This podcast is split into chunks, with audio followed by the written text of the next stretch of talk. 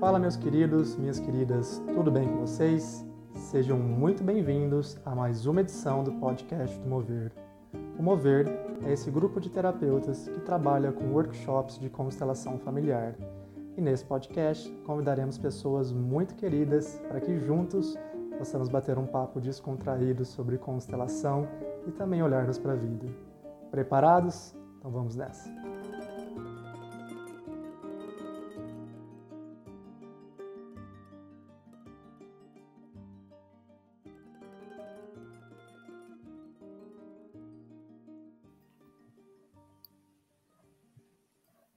Olá, queridos, boa noite, sejam bem-vindos mais uma vez aqui ao podcast do Mover. Boa noite para quem está aqui ao vivo, né? Mas bom dia, boa tarde, independente da hora que você for ver ou escutar este podcast.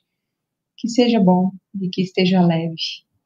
Nós estamos hoje aqui, eu e Vitor Leone, muito, muito, muito, muito felizes com a Lamarquiana Costa, nossa também professora do Imensa Vida, e ela tá, é mais um montão de coisas além disso. A gente fala porque é nossa referência onde a gente conheceu, né? A gente está muito feliz aqui hoje para conversar sobre o tema constelações familiares e espiritualidade. E aí eu vou deixar o Vitor falar um oi com vocês, porque parece que isso ficou organizado assim, né, Vitor? Eu começo, você acaba, sempre gente está ficando desse jeito. E, e depois a Lala vai falar um pouquinho sobre ela também para a gente. Boa noite, queridos, queridas. Boa noite, Roberta. Boa noite, Lala. É um prazer muito grande ter você aqui com a gente, porque essa caminhada até chegar aqui, depois dessa formação, começou com você, há uns bons meses atrás, e hoje Acho que Roberta pode falar sobre isso também depois, mas é notável o quanto o nosso olhar foi caminhando para uma outra direção, né? E cada uma dessas pessoas teve um papel muito, muito importante e você foi essa primeira que, que trouxe esses olhares para a gente. Então, é um prazer enorme ter você aqui com a gente. E peço para você contar um pouquinho sobre quem é você, o que é que você faz, enfim, como, como você achar melhor nesse momento. Prazer é meu estar aqui com vocês. Foi uma delícia iniciar esse processo com vocês, né? Foi um início para vocês, foi um início para mim também, porque foi o primeiro módulo online que eu fiz, que eu participei, que eu fiz, que eu dei. E foi assim muito, muito, muito bom, muito, me senti muito acolhida, me senti muito bem assim nesse mundo, né, online que na verdade eu eu sou muito de corpo, né, Roberto? Então, eu falei, como é que eu vou me sair nesse módulo online?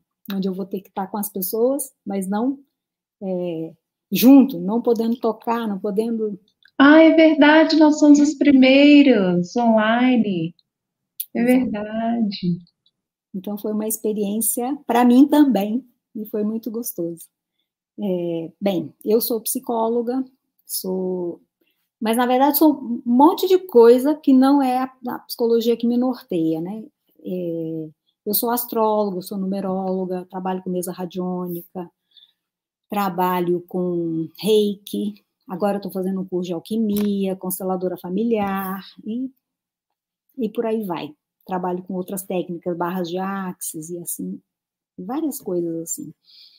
E, na verdade, assim, eu sou uma pessoa que é, procura olhar para o ser de uma forma integral, né? Quanto mais mais coisas a gente conhece, mais instrumentos e mais olhares a gente tem para poder olhar para as pessoas, né? Olhar, ver e, e perceber e sentir e, e ter formas de, de interagir com, as, com esses seres que nos buscam, né? Que nos buscam muitas vezes assim angustiados na procura de, de algum tipo de ajuda mesmo, né? Então eu estou sempre buscando algo para ampliar o meu olhar para as pessoas. Eu acho que isso é o que mais me define, muito mais do que ser psicóloga ou astróloga ou qualquer outra coisa. Esse buscar olhar e ampliar o meu olhar para estar junto com as pessoas. Acho que é isso. Isso é o que. Nossa, acho que a gente pode, tipo, boa noite, chega, já tá bom, acabou a live. acho que isso já fez todo sentido, né, Vitor? Sim, total, né? Ampliar o olhar para estar junto com as pessoas. É. E sabe uma coisa que eu nunca vou esquecer? Hum, que você entrou num dia da nossa última aula. É verdade. Eu, eu achei isso muito fofo, eu fiquei emocionada. Bem. Eu falei, gente, não me esqueçam, porque eu tô só, eu sou só a primeira. Vem muita coisa boa por aí, por aí. Então, quando chegar lá no fim, vocês já me esqueceram. Aí eu fui lá bater ponto. Para a gente lembrar, né? Não Aô! nem precisava. Olá, olha só, a primeira questão que me surge com esse tema. Constelação familiar é religião? Nossa. Eu escuto isso pra caramba. Eu escuto muito isso, assim. E às vezes a pessoa pergunta bonitinha: constelação familiar é religião? Às vezes a pessoa já pergunta brigando. Que que você, como que você olha para isso? Bem, não é religião. Definitivamente não é religião. Isso é um fato. É, em que pese, né, ela foi desenvolvida, não dá para dizer criada, porque quando o Bert já conheceu constelação, então é, já existia, inclusive, esse termo, né? Então ele não criou, mas ele foi ampliando, de novo, ampliando o olhar para para a constelação familiar, para as famílias, para um jeito de olhar para os sistemas, nem só família. Começou com família, mas ampliou para todos os sistemas, né? Então, abarca muito mais do que, do que a, a família, o familiar. Hoje vai muito além do familiar. E não é religião. Até porque a religião, ela é ela restringe, né? Ela limita a gente. E, e uma coisa que eu gosto muito de dizer que o Bert falou e que isso me, me fala muito para mim é jamais é, conceitue qualquer coisa do que eu trouxer num determinado trabalho. O que eu falo aqui vale aqui, neste campo, neste, neste, neste é, sistema, neste olhar que eu estou lançando para essa situação. Neste momento, né? Para este momento, né? Então, se eu conceituo, eu limito, eu estaciono, eu não vou além.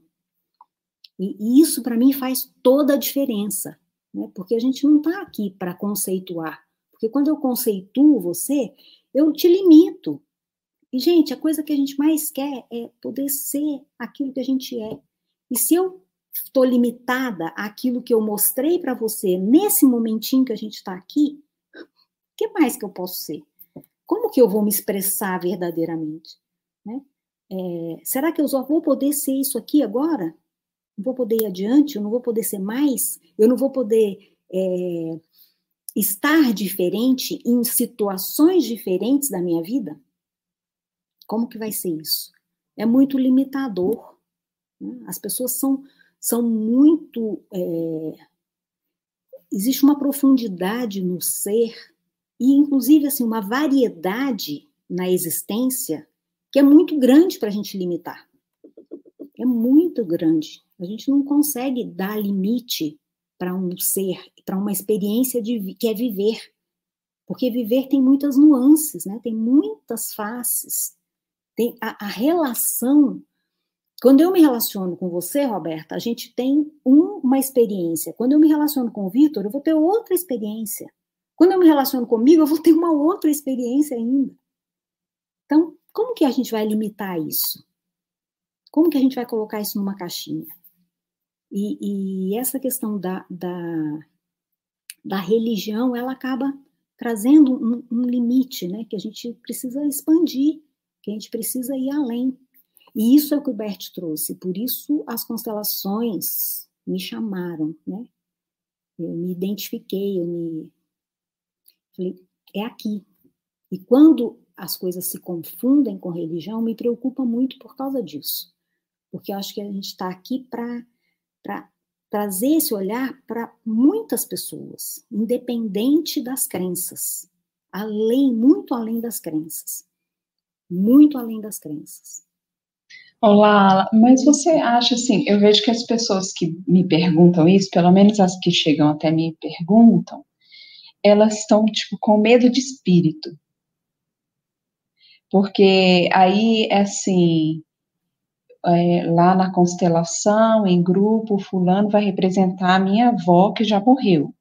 Como ele vai representar a minha avó? A minha avó começa a chorar. A minha avó está ali, aquilo é uma psicofonia, aquilo é uma, é, é uma manifestação, é um.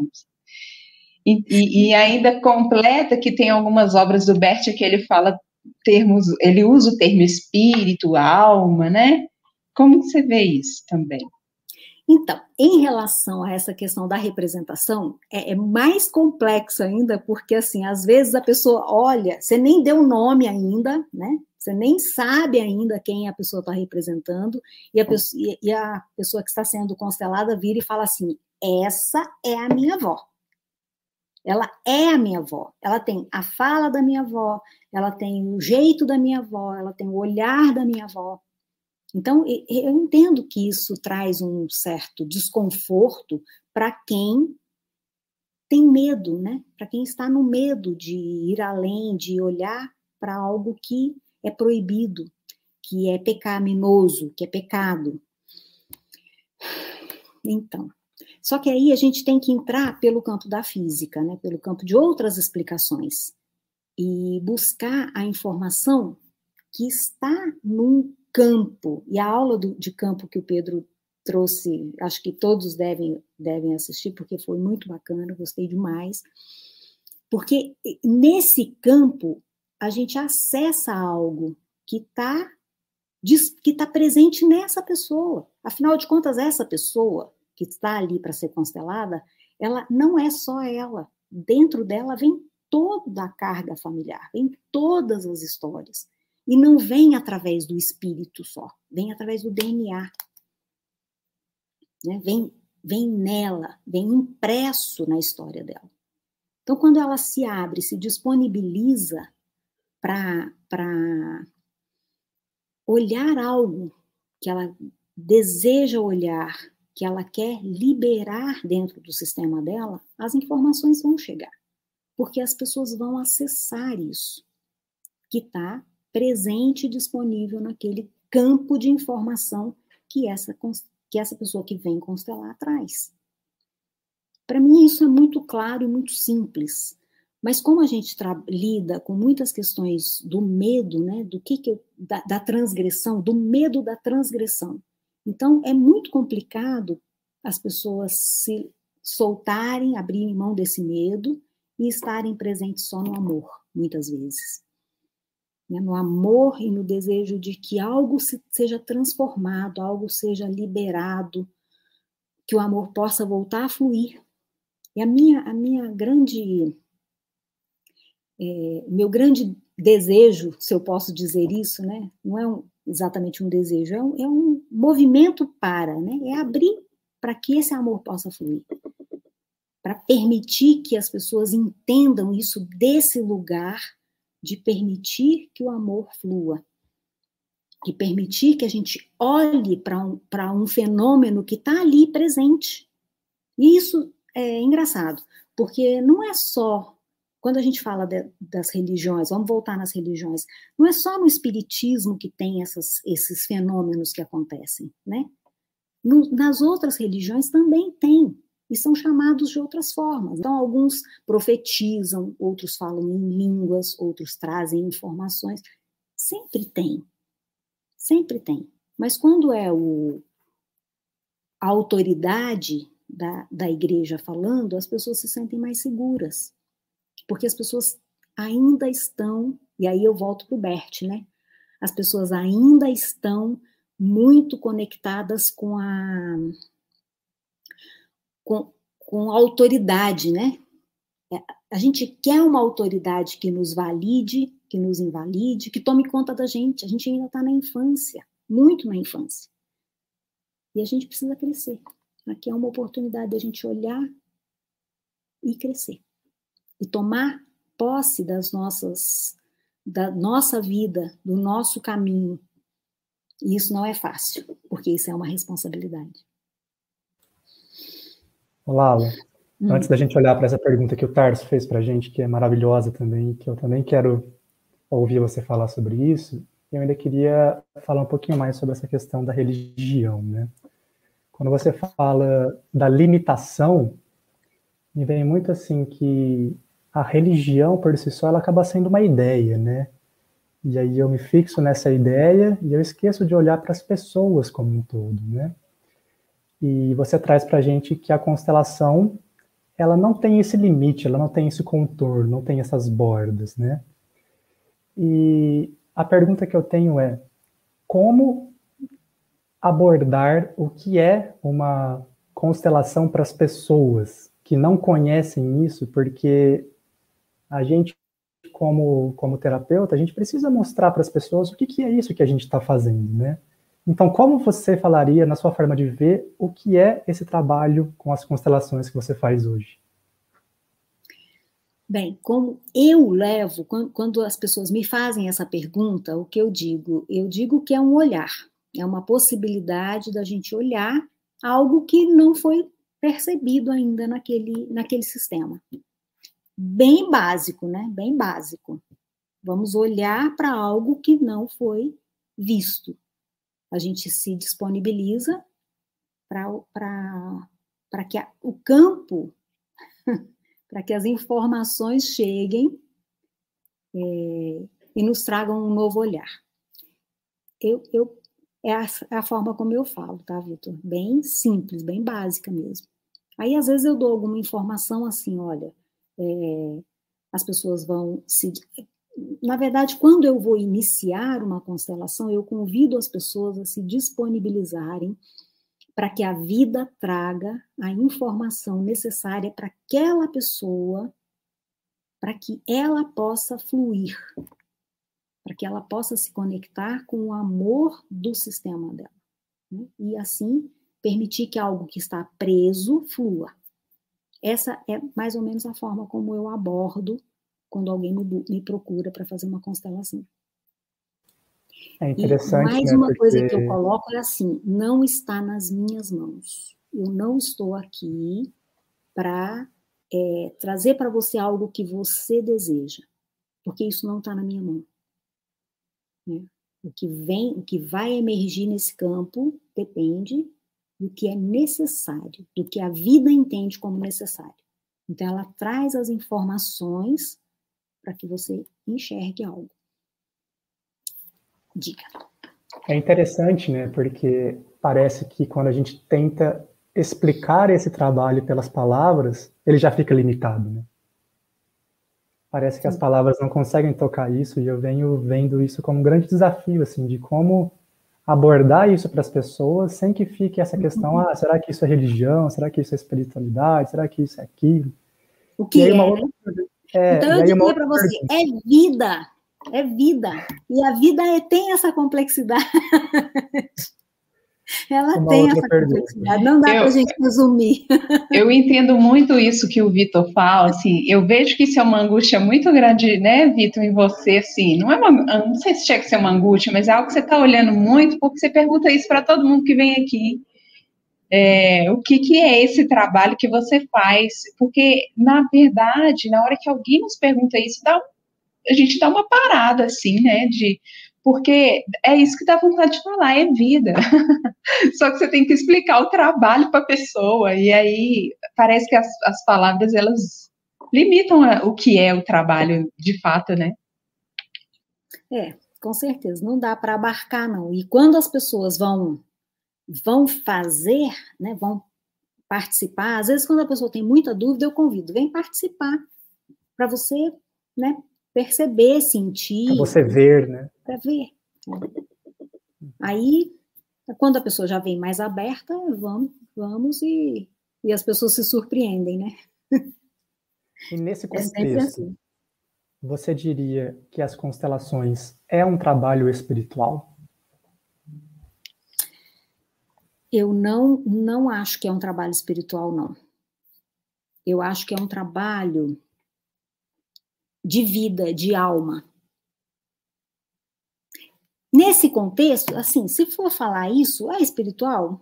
É espiritual, porque afinal nós somos. É, é, eu estava até olhando, né? Qual é o, o, a definição de espiritual? A definição de espiritual é a vida, é, é o, o, o impulso vital que, que nos conduz, né? Que conduz esse corpo.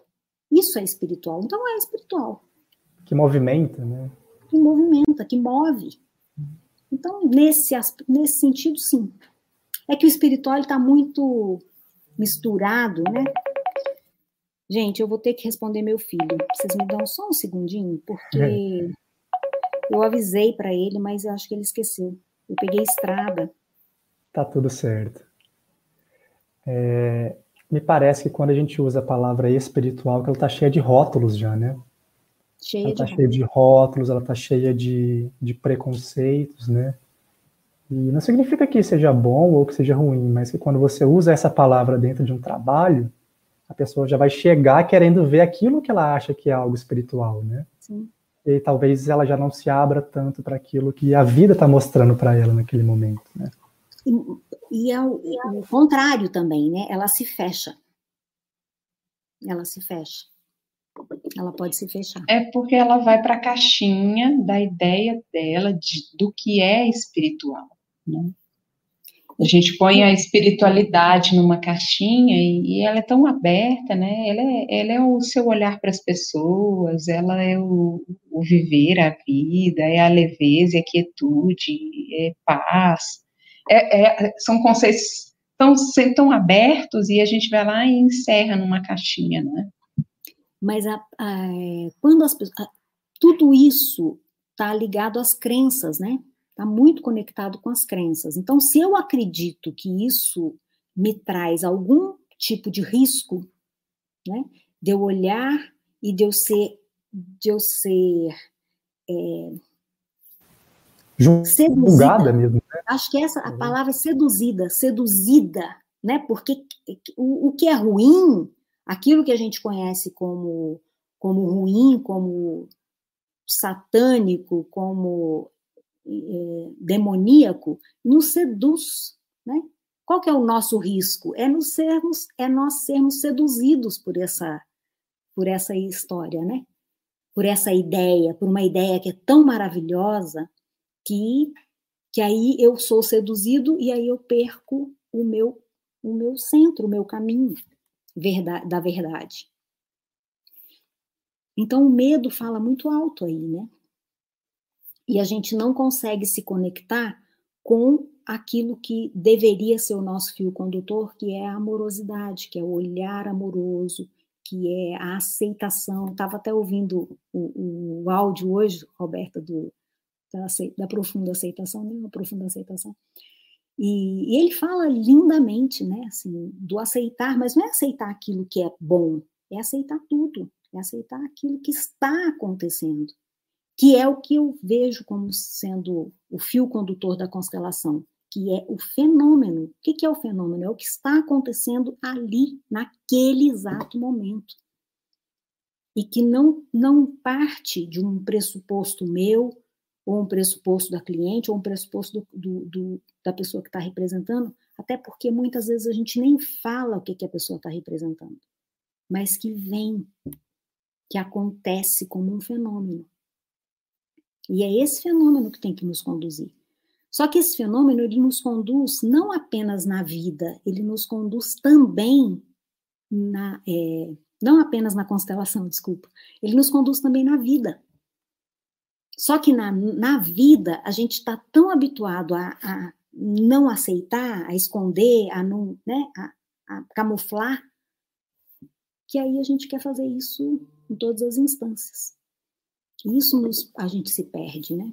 Porque a gente não olha exatamente o que está acontecendo, a gente não se permite ver como é que realmente a gente está se sentindo. Quando tem um sentimento que eu julgo que não é bom, eu já tampo ele, coloco Afasto ele, ele de mim. Joga Deixa ele pra longe. colocar ele, segurar ele com força. Eu acho isso tão verdadeiro, esse, esse, esse medo da sedução, sabe?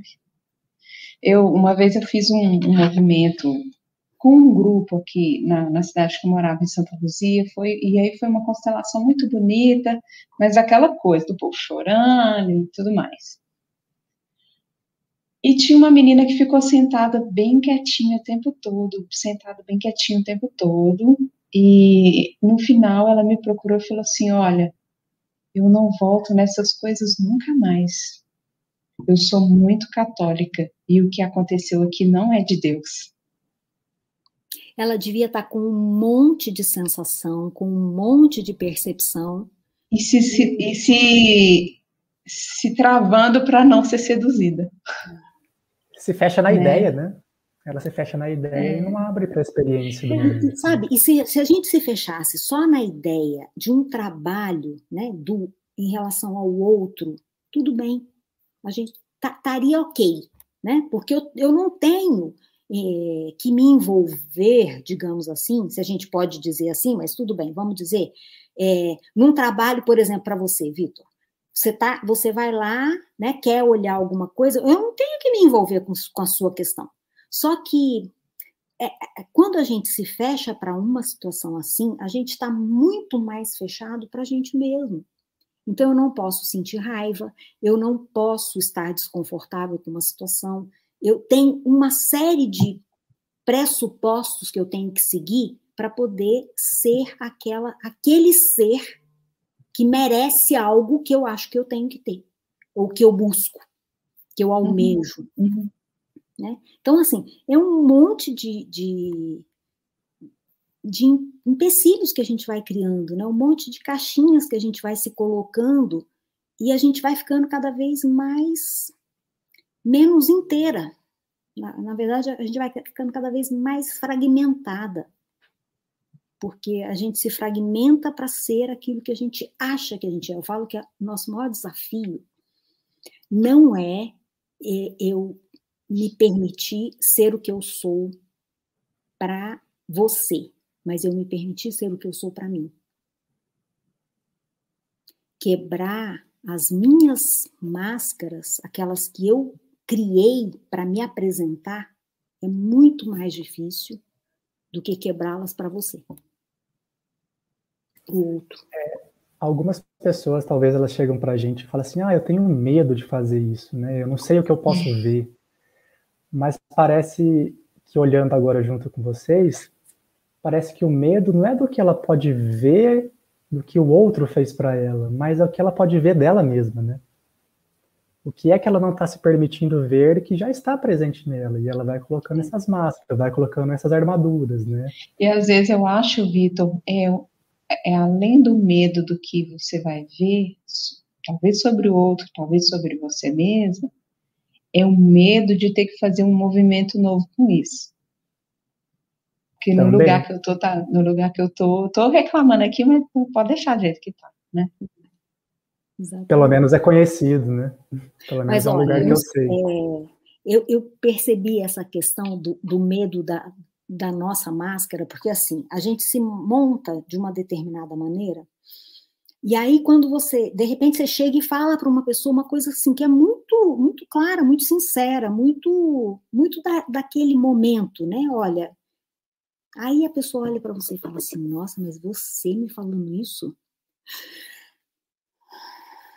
sabe? Assim, aquela, aquela angústia, puxa vida, é, é, é como se assim, a, o, como que essa pessoa vai me ver agora? Entendeu? Aí eu, deixa eu, não, aí a gente mesmo se abre mão daquele, daquele questionamento ou daquela fala, né, para poder permanecer naquele lugar do amor, né, do, da aceitação do outro e de mim mesma, da, da aprovação, e daquele lugar que eu não posso trincar a minha, a minha, a minha máscara para o outro, entendeu? Porque, não, na verdade eu não esperava que eu trincasse, mas como essa resposta, então a gente vai se moldando o tempo todo, né? A gente vai ficando muito restrita com a gente mesmo. Na semana passada eu fiz um atendimento, vou compartilhar com vocês porque tem tudo a ver com isso, né? Aí você vai conversando com a pessoa e tal, ela fala, ah, porque a minha mãe bate em mim, ah, porque o meu pai me abandonou, porque isso e aquilo e tal. Ok, tudo bem. Aí você vai indo, e você vai caminhando, né? E em um certo momento ali, ela começou a falar assim que, que essas coisas que ela viveu e que essas coisas que ela passou fizeram com que ela criasse armaduras, né? Foi essa a expressão que ela usou. E ela falou assim: tem algumas dessas armaduras que são conscientes, que eu já, que eu já sei que estão aqui, tem algumas que são inconscientes, e tem algumas que ainda irão aparecer depois. Até aí tudo bem, né? E aí, e aí você vai caminhando, você vai caminhando, e o que. E onde que nós chegamos depois nesse atendimento, né? Que naquele momento, o que estava vivo ali, o que impedia ela de olhar para ela mesma, eram as próprias armaduras no sentido de que ela estava trabalhando porque ela queria se livrar daquela armadura que ela tinha. Então ela não se permitia ficar um pouco com aquela armadura também. Então ela logo reagia, né? Hum. E queria, e queria não de fato acolher aquilo que estava se mostrando para ela no momento presente, né? Então como que isso acaba virando uma ideia também, uma espécie de não sei se proteção é a palavra, ou de defesa, né? Porque ela falava muito claro assim, eu tenho as minhas armaduras, né? E eu preciso tirar elas daqui. Né? Então, como Por favor, fica... tira logo. Como... e como que isso fica na frente do que é verdadeiro ali também, né? Tem uma imagem falsa de que eu sou uma pessoa cheia de armaduras, né? E ela fica olhando para essa imagem, e essa imagem uhum. impede ela de olhar para a vida, né? Então, acho que tem tudo a ver com esse contexto aqui que nós estamos falando. Gente, é, é, é muito, é muito interessante, né? É, é, tudo isso é muito interessante, mas ao mesmo tempo, todas essas coisas, às vezes eu fico, eu fico observando isso também. Todas essas coisas que são muito interessantes, que a gente vai conversando, que a gente vai trazendo, que a gente vai é, elaborando, também nos é, vai ficando tão, tão fascinante, sabe? Que a gente quer saber mais e mais e mais do disso e menos, menos e menos da gente.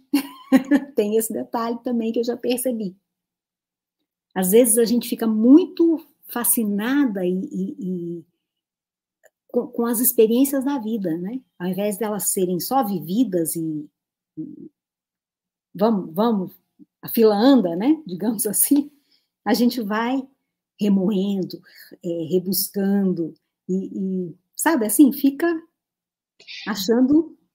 Olá, no primeiro módulo, eu nem lembro por que cargas d'água, você fez um movimento lá comigo que eu nem lembro do que que é. Eu só sei que eu só sei que tinha a ver com a com mãe, família, alguma coisa assim, acho que era mãe, e aí você falou assim, por aqui tá bom, senão a gente vai ficar reeditando demais essa dor. Nunca mais eu trabalhei o mesmo tema, eu já trabalhava esse tema assim, tudo. Se eu ia fazer reiki, eu falava do assunto, se eu ia fazer, é, sei lá, se eu ia confessar com o padre, eu falava do assunto, eu, tudo, eu falava do mesmo assunto. E nesse dia, essa fala sua, assim, foi um start para tanta coisa. Falou assim: vamos parar por aqui, senão a gente vai ficar só reeditando essa dor. Porque o que tinha que acontecer já tinha acontecido ali do movimento, uhum. e qualquer coisa ia ser só eu contando de novo como eu era sofrida, né? E eu achei isso tão incrível, porque tudo que veio a partir dali, porque no, no Imensa Vida, todos os módulos você constela mil vezes, né?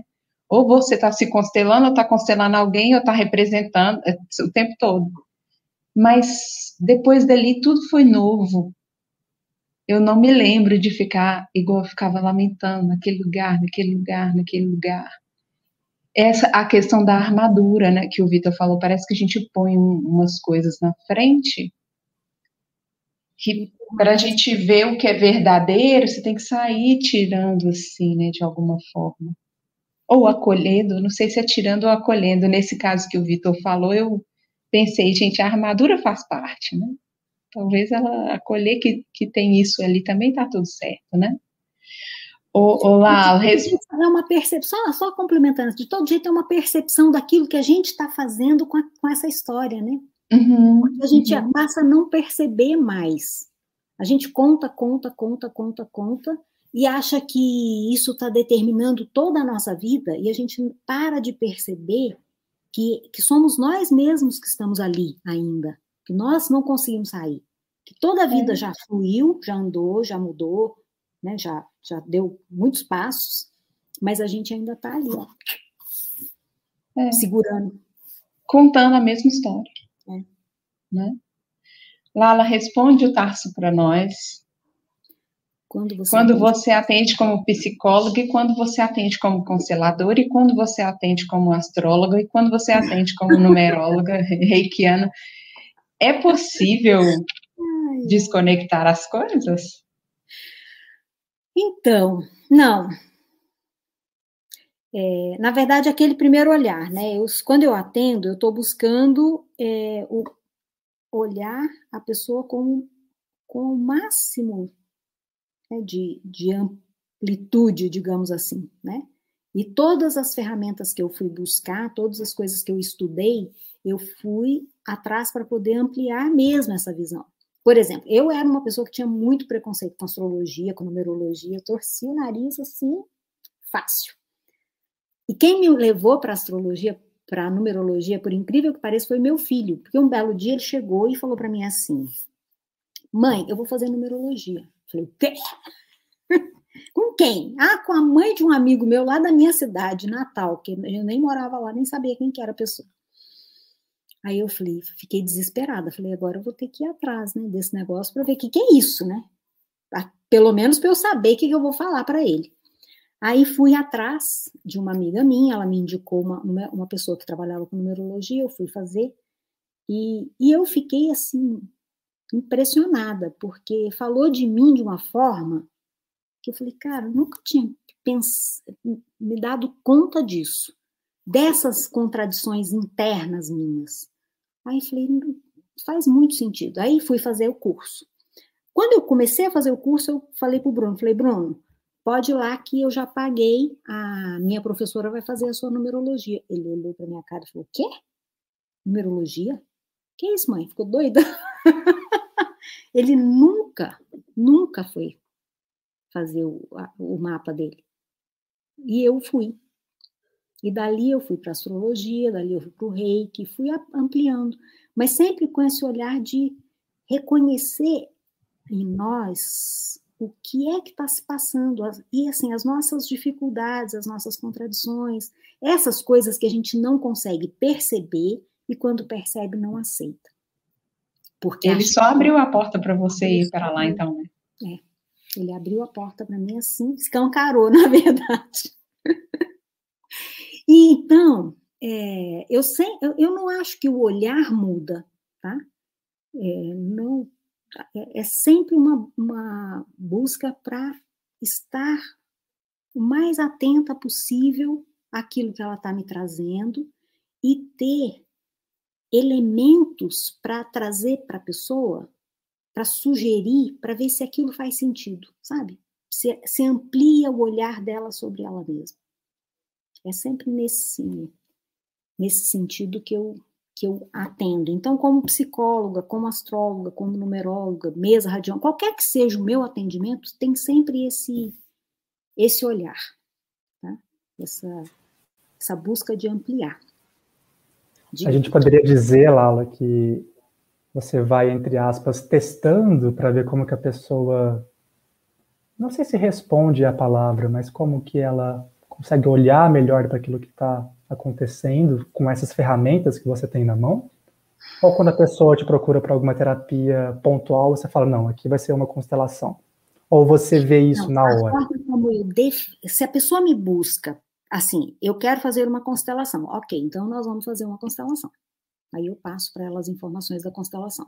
Mas às vezes as pessoas me, me, me, procuram sabendo que eu faço trabalho, vários trabalhos, várias coisas. Durante muito tempo, eu fiz atendimento com duas amigas. Uma que trabalhava com N técnicas, ela era radiestesista, acupunturista, é, trabalhava com toque quântico, a outra trabalhava com massagem terapêutica, fazia leitura de cartas, tarô. Então a gente se reuniu para atender as mesmas pessoas. Então como é que a gente fazia? A gente verificava qual que é o melhor atendimento para essa pessoa essa semana. E a gente fazia atendimentos semanais. Aí saía lá uma terapia comigo, coisa que eu fazia. Ah, então é reiki essa semana, então eu vou fazer o atendimento de reiki. E eu avisava para a pessoa: olha, essa semana seu atendimento vai ser comigo. Então, agendava o horário e a gente fazia, fazia o atendimento. Ah, essa semana você vai fazer uma massagem. É o que saiu para você. Ah, semana que vem você vai fazer acupuntura. Às vezes saía quatro semanas seguidas comigo, às vezes saía quatro com a Karina. Depende, né? Não era uma coisa certa, mas a gente olhava pela radiestesia. E foi muito rico. Então, até hoje eu tenho ainda clientes que me procuram dessa época que a gente fazia atendimento dessa forma. E eu continuo. Então, se a pessoa me procura e fala assim, eu quero, olha, alguém me indicou e eu quero fazer atendimento com você. Como que é o seu atendimento? Aí eu falo, olha, eu verifico qual é mais indicado para você essa semana. Como que eu verifico? Na radiestesia. E aí eu falo, ó, essa semana nós vamos fazer o focusing, que é uma técnica da psicologia. Então vamos fazer o focus. E, e assim vai. Ah, essa semana saiu mesa radiônica. Mas sempre assim, com a pessoa buscando esse esse olhar interno para ela. Esse olhar de assim, como eu, como eu me coloco nessa situação, sabe? O que eu evito fazer é deixar que a pessoa traga a situação e fique naquele lugar de, de vítima. Porque desse lugar ela não sai. Desse lugar ela, é muito difícil a gente sair. Né? Enquanto eu não olho assim para aquilo que me fez estar ali, e sem nenhuma crítica, né? A coisa que a gente vai buscando fazer é assim, não tem crítica. É como a gente conseguiu fazer. É como a gente consegue fazer nesse momento. Por mais que a gente saiba, gente, eu posso saber muita coisa, eu posso ter lido todos os livros, estudado todas as teorias. Não adianta, na hora que chega aqui dentro e toca nas nossas feridas, a gente escorrega. Né? Então, assim, não dá para eu ficar brigando comigo porque eu escorreguei. Ok, escorreguei, então vamos levantar. Vamos levantar, vamos ver o que, né? Assim, como é que eu saio disso mais rápido. É, parece que, que a pessoa é muito mais importante do que a técnica que a gente está usando, né? Com certeza. Não sei se, se podemos falar técnica ou métodos, né? Mas, enfim, o olhar para a pessoa é o que é está em primeiro lugar. Como que a gente vai poder acompanhá-la, né, Vitor? Uhum. Qual vai ser a melhor forma de acompanhá-la aqui? Então, uhum. eu pego, por exemplo, às vezes a pessoa me traz, quando eu estou fazendo focus, ela me traz informações que eu vou buscar na leitura corporal. Olha, o que, que significa isso? Né? A pessoa me traz uma dor, é, sei lá, uma dor no, no braço, um tal segmento do braço. Eu vou buscar. Tenho meus livrinhos lá, vou lá buscar. Não sei de cor? Não sei de cor, mas eu vou lá. Aí eu pergunto para ela: faz sentido se você disser para essa dor isso assim, assim? Aí ela fala: nossa, passou. Entendeu? Ela está se percebendo. E assim, assim a gente vai. A pergunta da Ju aí, Lala.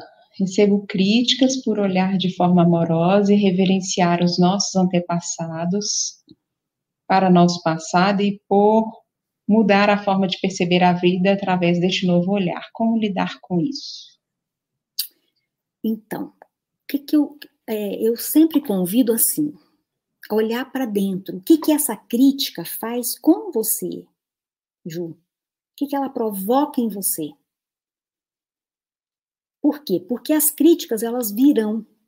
Será que essa crítica está te convidando a, a, se, a respeitar o seu próprio olhar sobre si mesma, sobre as coisas que são importantes para você? Enquanto você tiver que é, for necessário você aprender a validar esse seu olhar, as críticas virão. Como uma forma de te fortalecer. é uma, isso é um olhar.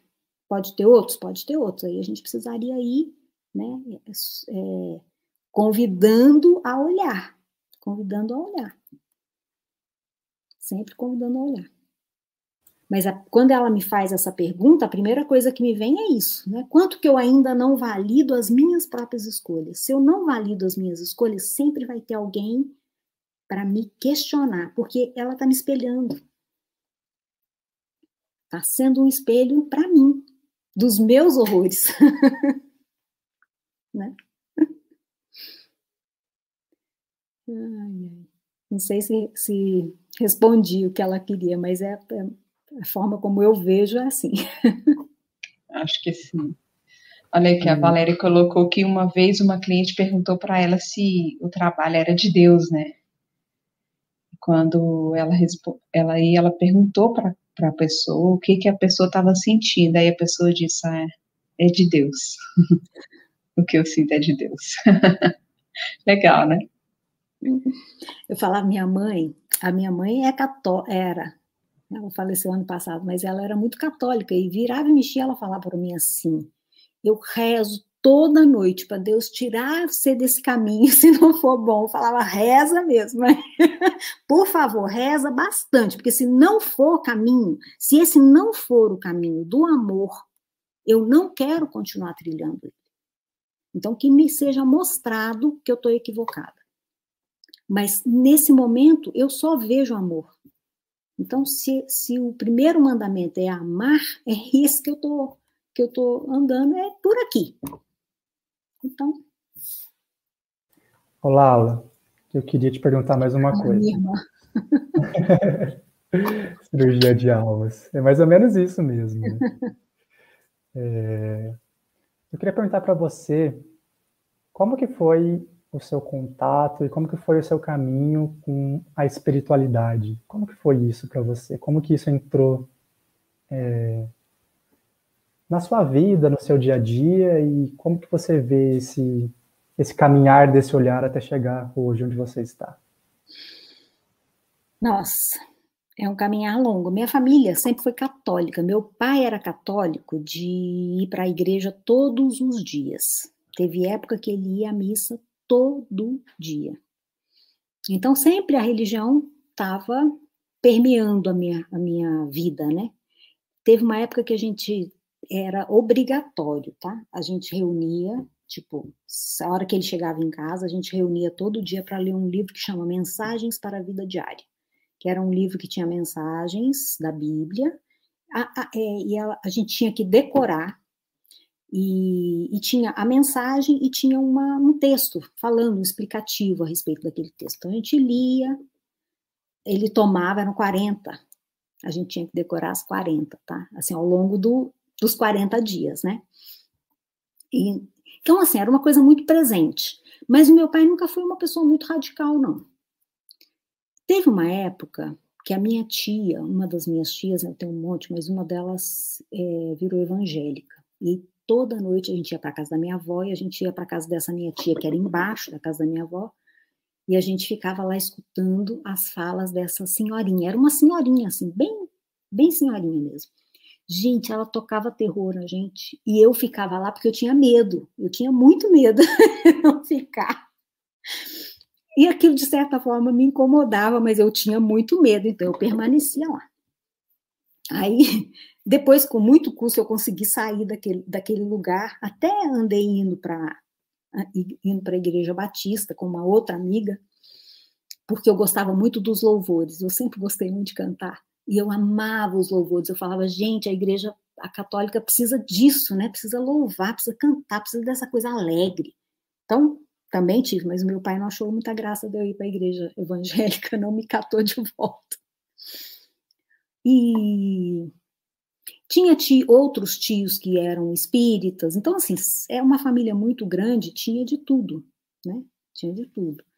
Mas. E eu fui vendo, eu fui caminhando por, por, essas, por esses lugares, né? Não muitos, eu não, não considero que eu tenho uma, uma vivência muito grande na, na espiritualidade, porque ela foi bem restrita, por muito medo mesmo, tinha muito medo de muitas coisas. Aí depois, é, num certo momento, eu acabei conhecendo a apometria. E aí eu comecei a trabalhar com apometria. E, e, a gente fazia estudos bíblicos e trabalhava com apometria. Então era uma outra, uma outra vertente que também assim foram tantas curas que eu vi que eu falo, gente, esse caminho não tem como dizer que ele não é um caminho abençoado, sabe? Assim, não é uma cura simplesmente, é uma cura de compreensão, de liberação das raivas, das mágoas, das dores, sabe? Então eu fui também por esse caminho, mas também acabei não, não continuando. Assim, é, hoje eu não trabalho com apometria especificamente, eu já fiz um tempo, mas hoje não. Tenho até vontade de fazer a, a apometria individual, mas não, não consegui entrar pelo individual, não consegui. Eu sei que, assim, com tudo isso que eu fiz, a única coisa que ficou na minha, na minha alma, digamos assim, é não façam as coisas por medo. Façam as coisas por amor. Acho que esse é o, é o grande ensinamento que eu tive, sabe? Em todos os momentos que eu vi, tanto na no consultório, quanto na, na apometria, quanto em todos os trabalhos, o que nos tira do nosso lugar é o medo. Quando eu tenho medo de olhar para qualquer coisa, qualquer coisa que me tira, é, que, eu, que eu fico com medo de olhar, eu saio do meu caminho. Eu saio do meu caminho. Então, eu acho que essa é a grande questão. Meu pai era um, um cara que ele ia para a igreja todos os dias, mas ele fazia yoga também todos os dias. Ele acordava às 5 horas da manhã, fazia yoga, tomava um banho gelado e ia trabalhar. Então ele era, eu tenho até hoje eu tenho um, um caderno de Saint Germain que era do meu pai. Então eu falo, não, meu pai ele foi para muitas, muitos, muitos lugares também. Apesar de que a gente não ficava muito sabendo disso, né? Ele era uma pessoa muito aberta para essa coisa do, de encontrar o caminho a partir do amor. Apesar de que no final da vida dele, assim, muitos dos meus irmãos hoje são evangélicos, então acho que isso acabou puxando ele muito pro, pro medo também, sabe? Por outro lado, eu senti que essa coisa da espiritualidade aí, na espiritualidade mais formal, eu diria, é, também dava uma grande, um grande suporte, dá um grande suporte para as pessoas, né? Isso eu não, também não tenho dúvida. E para o meu pai era assim. Então, aquela coisa de ir à igreja todos os dias para ele fazia bem para ele. Dava força, ele se sentia amparado, né? E, e, eu acho que a gente precisa buscar onde a gente se sente bem, onde a gente se sente amparado, né? Não adianta eu falar para você assim, ah, isso não serve. Não, isso, isso não faz sentido para mim, ok. Mas faz sentido para você. Vai. É importante que você esteja onde você se sente bem. Mas esteja no amor. Né? Esteja ali por amor. Procure amor, esse caminho pelo amor e não pelo medo. Porque aí você pode, você fica muito vulnerável. Quando a gente está no amor, a gente não se sente vulnerável porque eu me permito questionar. É, quando eu fazia esse estudo bíblico, né, o, o, pessoa que guiava o, estudo, ele dizia o seguinte, é, Deus, a verdade, na verdade ele não dizia Deus, ele falava assim, a verdade, ela se presta a questionamentos, ela não tem medo. Quem tem medo de ser questionado é a mentira.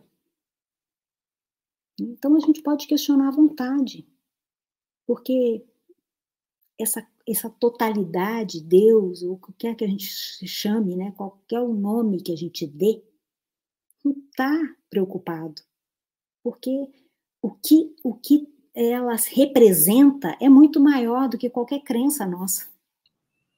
Esse medo, esse medo de ser desmascarado é do eu, né? É o eu com medo de deixar de existir. Na verdade, então, não tem. Na verdade, não tem medo. Pode ser questionada à vontade. E ela vai trazer respostas assim muito precisas, muito incríveis. Então, não vivamos no medo, vamos viver no amor. e a gente vai encontrar o caminho que faz mais sentido para a gente. Quando você. Olá, Lala, quando, como foi a. Não, pode falar, quer falar? Pode falar. Vai lá, vai lá, pode falar, senão eu ia contar uma história. Como foi o, o, conceito que você deu de espiritual? Ixi! Da energia, como que é? Uma, a força? É uma energia vital. É a energia vital que toma o corpo, que, que habita o físico. Não sei se é exatamente habita, mas assim, que tá, que, que move, né? Que movimenta esse, esse corpo físico. Mas é, é, por, é, só porque eu, tô lembrando aqui é, a palavra espiritualidade, esse sufixo é, dade, que a gente tem, né, tipo responsabilidade, espiritualidade, esse sufixo é a habilidade de fazer o que está no, no prefixo, no radical. E aí eu fiquei pensando se é, exercer a espiritualidade não é a nossa habilidade para movimentar essa força de vida em nós. E isso não tem nada a ver com religião, né? Não tem. E assim, olha para você ver como é que isso é preciso. É ser. É, é ser. É simples, né? ser, é ser todo. Só que assim, é, é, é só não é simples porque a gente está preso a uma série de conceitos do que é bom e do que é ruim, né? Do que é bom e do que é mal. Isso, olha, mas eu vou dizer uma coisa para vocês. É, vou, eu vou dar exemplo de atendimentos, né? Que eu fiz de, de não de psicologia, mas de todos os atendimentos. Eu nunca encontrei alguém que tomasse uma atitude dura, que não fosse por é, por uma razão muito muito clara, muito clara no sentido de eu estou fazendo isso porque o outro me fez mal, porque o outro me, me machucou, porque o outro. Vamos colocar aí na, na, na apometria. O que aparecia era sempre algo assim. É, aqueles que estavam obsediando, né? E eu falo, depois eu comento isso. O que estava obsediando? É, aquele outro, ele é responsável porque ele matou a minha família, entende? Tinha uma, sempre tinha uma dor anterior. Sempre tem uma dor anterior. Então, é, eu falo desse caso bem radical porque na apometria a gente vê coisas muito radicais, né? mais do que no dia a dia. No dia a dia, eu, eu falava assim, é, num relacionamento, por exemplo, um casal. Ah, porque aquele cara, meu ex-marido, porque ele fez isso, porque ele fez aquilo, porque ele era isso, porque ele era aquilo. Tá. Então, vai, vai olhar. Como é que ele era antes de vocês namorarem? Como que era a família dele? Ah, o pai dele bebia, porque não sei o quê, porque era isso, porque ele era grosso também. Falei, então, por que você esperava diferente? Você esperava diferente? Não, eu esperava mudar ele. Então, quando as pessoas vão olhar de verdade, de verdade, quando elas se dispõem a olhar o que realmente moveu né, aquele encontro, elas percebem que tinha um equívoco já.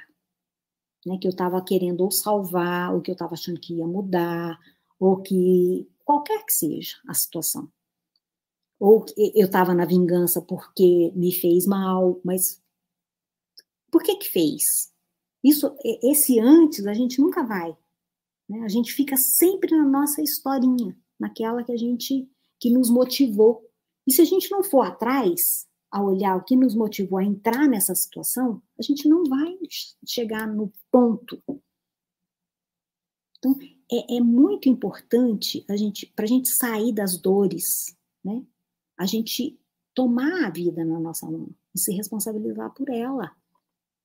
E entender por que, que eu fui por esse caminho e não por outro. Porque quando eu entendo isso, de repente eu não preciso mais ir por aquele caminho, porque eu já conheço. Eu gosto muito de falar daquele filme da marmota. Eu sempre falo da marmota, mas eu nunca lembro do filme. o nome do filme. É... Feitiço do Tempo. Eu falo muito dele, não sei se eu não falei na, no módulo de vocês. Feitiço do Tempo, gente, é uma coisa fantástica de, de assistir. Porque o cara, ele vai passando pelas mesmas situações, pelas mesmas situações, e a gente vai percebendo claramente que as situações não mudaram, mas o que, que, que mudou? O olhar dele para aquela situação. Quando ele sai, ele está irritadíssimo no dia, no primeiro dia. Quando ele vai relevando as situações, quando ele vai se olhando e tirando a importância daquela situação, daquela pessoa, daquele tropeço, tudo muda. Tudo muda e vai mudando aos poucos. Então é, é isso, a vida da gente é isso. Isso é o, o nosso grande aprendizado. Né? É olhar para o que está nos movendo naquele momento. E não é com crítica, não é com, com um chicotinho na mão. É com amorosidade. Naquele momento foi o que eu pude fazer. Mas eu posso fazer olhar de novo. Agora eu posso olhar de novo. Posso sair da história. Posso deixar por aqui. É, quando eu vou ouvindo você falar, né, eu fui traçando um, um, paralelo aqui com a própria história do Hellinger, né, porque ele veio muito desse cunho muito religioso, ele foi padre por sei lá quantos anos na vida dele, né, e, e acabou saindo de lá, enfim, pelos motivos dele e tal, foi meio uhum. convidado a se retirar, né, era muito questionador também, e ele acabou chegando mais ou menos nesse mesmo lugar que você coloca agora também, desse olhar amoroso, né, e me vem aquela frase dele que, enfim, para mim é uma das, das mais verdadeiras, né, que, que alguém pergunta para ele se ele prefere as ideias ou as pessoas, né, se ele abre mão das ideias pelas pessoas ou das pessoas pelas ideias, né. Então, Isso é quando demais, eu vou, né? é maravilhoso, né, porque é tão simples e, e tão ele é tão simples e tão profundo ao mesmo tempo e tão verdadeiro ao mesmo tempo e é um exercício muito simples mesmo, né? É você abrir o olho, parar e olhar e ver se aquilo é verdadeiro ou se não é verdadeiro, né? Então, eu vejo muito essa relação, talvez, e não sei se você vê dessa forma também, do, do, do caminho que ele fez e do seu caminho até chegar onde você está hoje, né? Como que você olha para isso? Nossa, sei nem te responder. Faz sentido essa comparação para você, de alguma forma? Olha, você sabe que na hora que você começou a falar, eu comecei a pensar hoje, é... porque teve uma live esses dias, eu não sei onde é que foi que eu estava assistindo, alguém questionou o Bert a respeito da questão dele de olhar para o Hitler. Né? É, e aí eu, eu tava, eu fiquei pensando naquela situação, falei, gente, é, Afinal de contas, quem que estava a serviço de quem, né? Uma pessoa, uma pessoa determinar tanta coisa ruim é querer falar que a pessoa é muito poderosa, né? Percebe? E a gente não está muito diferente hoje, né? Porque nós estamos hoje nessa questão do Bolsonaro aí, que é como se assim. Parece que, que as pessoas estão a serviço. Quando o Bert fala disso, ele está ele tá olhando que tem um cara lá que está a serviço de algo que é muito maior que ele. E que a gente ainda continua achando que, que eles são ruins. Né? Como se a gente não. Como se uma pessoa tivesse tamanho poder. Não tem. Não tem. E o que me vem uma... assim, quem é que dá o poder para essa pessoa, né? Porque não está nas mãos dela todo esse poder de controlar e, todo mundo. É, e é tão louco, né, que assim existe uma uma cisão hoje aqui no Brasil, né, entre bolsonaristas e lulistas, né? E ainda tem uma cisão que é assim: não quero Bolsonaro, mas também não quero Lula e não tem opção. Percebe? Como, como que é isso? que situação que a gente está, não precisa nem ir lá, né, no, no Hitler só. A gente pode olhar para esse momento de agora que a gente está vivendo. E que traz é, quanto poder a gente dá, porque a gente não, a gente não se vê é, não sei se é suficiente ou se é empoderada de fazer algo que realmente seja significativo, que realmente seja que seria no caso, no nosso caso agora, seria a gente se unir, né? A gente continua no embate, a gente quer provar a sensação que eu tenho, eu não, não mexo, eu tô falando dessa questão de política, mas eu nem gosto muito de falar, não, porque eu não sei nada, eu não acompanho nada, eu não assisto TV, eu evito de ouvir. E aí, nesse, esse eu, eu faço, já faço meia-culpa, né, porque eu sou dessas que não, não tô colocando a minha mãozinha também, ok? Não tô falando que eu sou boazinha, não, tá? Mas a gente tá é, arcando com uma, uma situação. Mas no todo, a gente não está disponível para olhar, para olhar é, é, um para o outro, para olhar o que a gente realmente quer. Né? A gente está disponível para briga, para dizer esse é melhor, aquele é melhor, esse não presta, aquele não presta, mas a gente não está disponível para encontrar um, um ponto. E nem para olhar para quem esses caras realmente são, né? Eu tenho uma imagem deles e acabou. Seja qual imagem for, se eu sou coleguinha dele ou não. Já, então, isso a gente faz na nossa vida, né? Eu não sei, eu acho que o Bert viu muito disso, muito dessas coisas, né? Dessas contradições tiraram ele da igreja, né?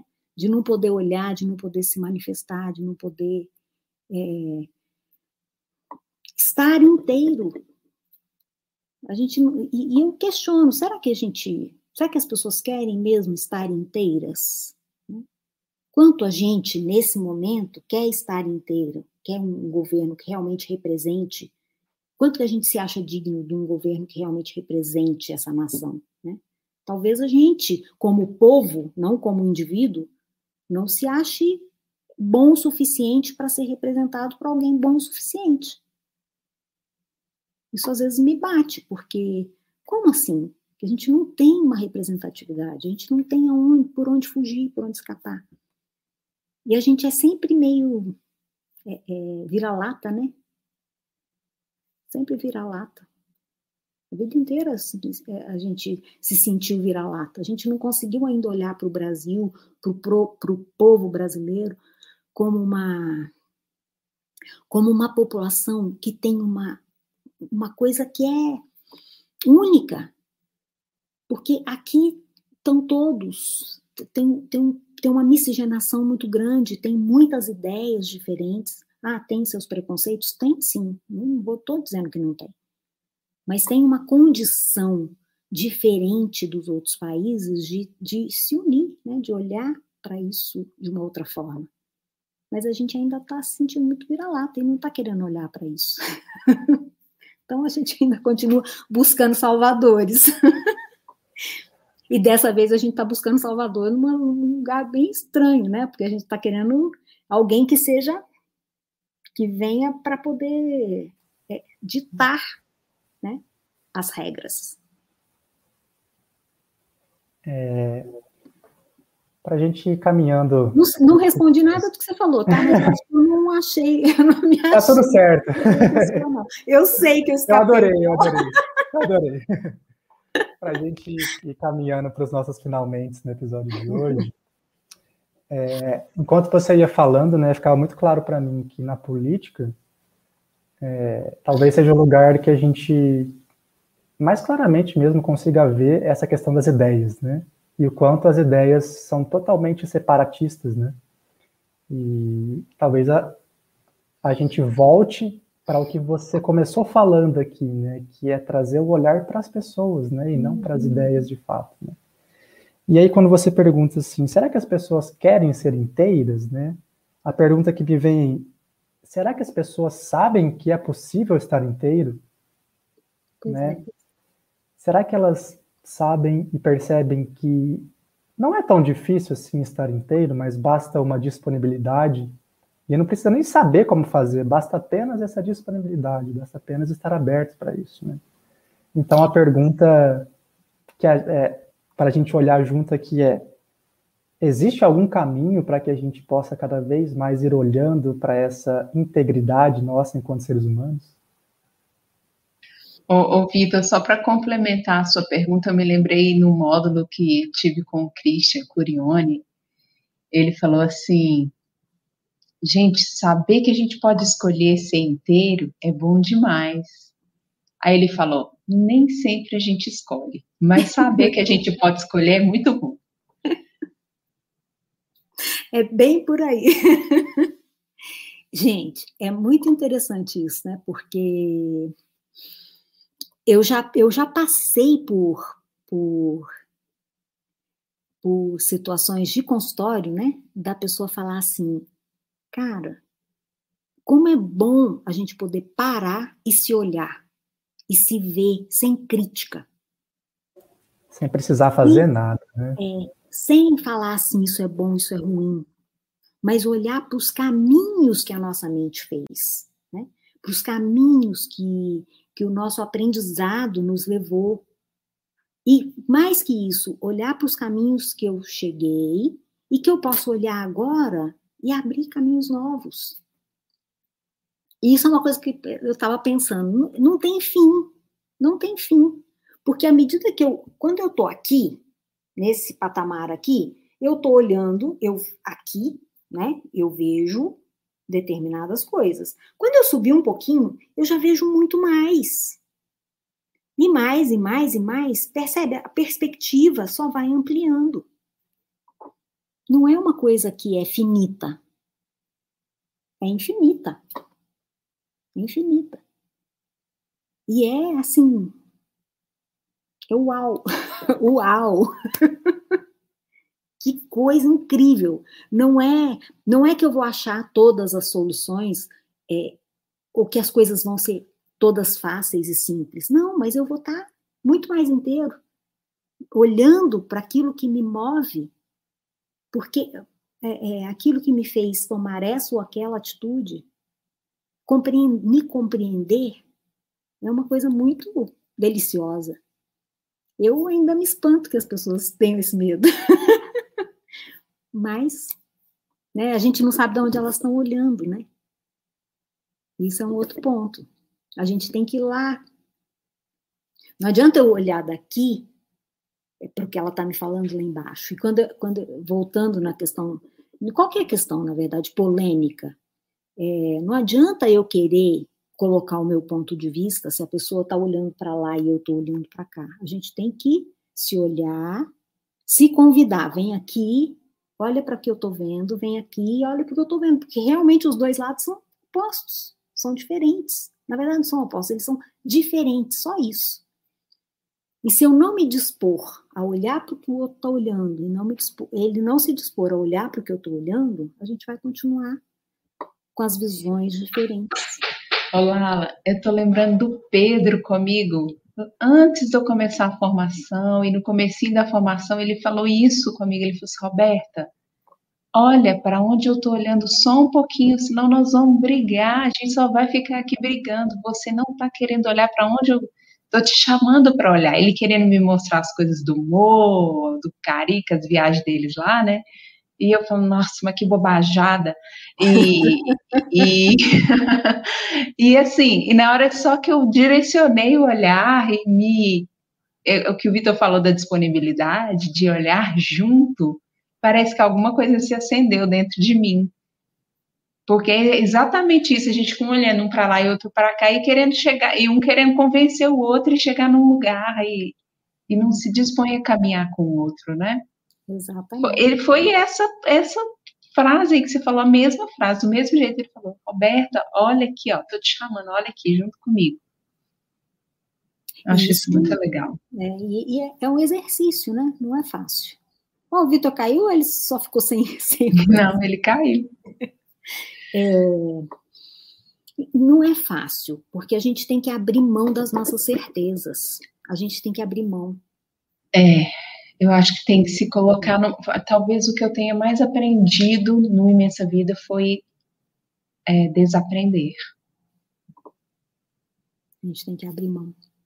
Inclusive das certezas, assim, de que é, eu não posso olhar. Né? Eu posso olhar. E, de repente, não, não me toca aquilo. E tudo bem, não tem problema se não me tocar.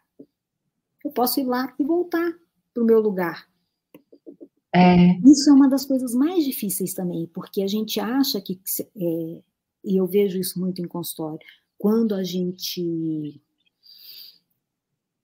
está é, tá buscando algo, a gente acha que só tem um caminho, aquele que eu imagino. E eu não me permito olhar, porque aquele caminho eu não quero trilhar. E, gente, a vida é tão infinita, né? Tem tantas possibilidades de caminho e eu acho que só tem um. E aí eu não vou lá ver, porque não é porque eu não quero solução, é porque eu acho que aquele caminho eu não dou conta. Eu é. não quero. E é. aí eu não me permito fazer outros, olhar de, e, e ver novas possibilidades, outras possibilidades. Eu acho que essa é a grande questão da, da, da terapia, das pessoas que não buscam, né, que têm medo desse olhar. É porque elas acham que elas vão ver aquilo que elas temem ver. Elas não imaginam que você pode ver coisas completamente diferentes e ampliar o seu olhar infinitamente. É, é sempre a historinha do. Eu falo com o pessoal na, nas terapias também, do filme Nemo, quando o pai do Nemo fala com a peixinha que está ajudando, a Dora, que está ajudando ele a procurar, ele fala assim: Mas eu não quero que nada aconteça com ele. Aí ela fala: Coisa estranha de se querer. Se nada acontecer com ele, nada vai acontecer com ele. Nada vai acontecer. Eu acho incrível isso, porque você pode ter medo de ver algumas coisas, mas você vai, pode perder ver cada coisa, né? Também. A gente falando sobre isso, eu lembrei de um outro atendimento que eu fiz. Tá baixinho, Vitor. Melhorou agora? Um pouquinho mais. Ah. Assim, consegue me ouvir? Tá baixinho ainda. E assim, sem o fone? Melhorou. Melhorou? Então a gente termina assim. Ah, isso me lembrou de um atendimento que eu fiz, onde estava lá com a pessoa, aí eu falei para ela, fecha os olhos, olha um pouquinho para você mesmo. E era incrível, a pessoa não conseguia ficar 30 segundos com os olhos fechados olhando para ela. Não conseguia. Uhum. Aí fui levando, fui levando, fui olhando, e aí chegou uma hora que eu falei, tá bom, não vamos mais por esse caminho, porque esse caminho está sendo difícil para você olhar, né? E aí eu fui conversando com ela, batendo um papo, mostrando algumas outras direções, né? E aí chegou uma hora que ela falou para mim assim: "Tá bom, eu entendo tudo isso, mas como que eu faço? Como que eu olho, né?" Aí eu falei para ela assim: "Você está me vendo? Você está olhando para mim?" Ela falou. Então imagina que eu sou você. Eu falei para ela: "Eu sou você e olha para mim, só olha, não faz mais nada." Ela ficou uns 30 segundos olhando para mim assim, Aí eu falei, como que é para você olhar para mim? E ela disse, é uma luz no fim do túnel. então, talvez o que fique é o convite para esse olhar, né? É o convite para o olhar. Com certeza. Isso é a essência. É isso aí. Roberta, tem mais alguma pergunta? Tem alguma pergunta dos nossos convidados? Não. Não, ninguém colocou mais nenhuma pergunta aqui, não. Eu tenho mesmo só que agradecer a Lala pela disponibilidade, estar tá aqui com a gente. Eu que agradeço. É sempre tão gostoso te ouvir. Muito obrigada por ter nos iniciado. né? O processo do batismo foi com você. Muito, Muito obrigada. Obrigada. Eu mesmo. me sinto ainda a madrinha daquela turma, tá? É. Gente, eu que agradeço, viu? Foi uma delícia conversar com vocês. Muito bom mesmo. Agradeço muito. Espero que eu tenha trazido algumas contribuições, algumas reflexões. Trouxe muitas, muito legal. com certeza. Vitor, muito obrigada, viu, mais uma vez. Muito obrigado, muito, muito obrigado, Lala, Roberta e todas as pessoas que estiveram aqui com a gente também. Seguimos olhando, né? Obrigada, opa, sempre. Ah, inclusive, o próximo podcast vai ser bem legal. Vai ser dia 5 de julho, eu acho que vai dar a segunda, né, Vitor? Sem ser é a próxima segunda na outra. A gente vai convidar alguns alunos que se formaram agora também. Em, em cada cantinho do, do mundo aí onde tem Turma Imensa Vida, vai vir é, um pessoal da Colômbia, a Angelita que estava por aí também lá de Miami, nós vamos falar, tipo, formei, e agora? Ai, que delícia! Formei, essa formação me deixou maluco, incrivelmente, maravilhosamente maluco, e agora o que eu faço da vida? Esse vai ser nosso próximo tema de conversa. A minha fã número um aí. Sua irmã te ama. Né? Love you. Gente, obrigada. Um viu? beijo, viu? Obrigada a todos aqui que estiveram beijo com a gente. Tchau, tchau. Tchau. E aí, pessoal, gostaram desse podcast? O que é que vocês acharam? Compartilhe com a gente as suas percepções, dúvidas, perguntas, possíveis temas nas nossas redes sociais, arroba victorleone, e arroba conhecer e despertar. Esperamos vocês e até a próxima. Um beijo para todos.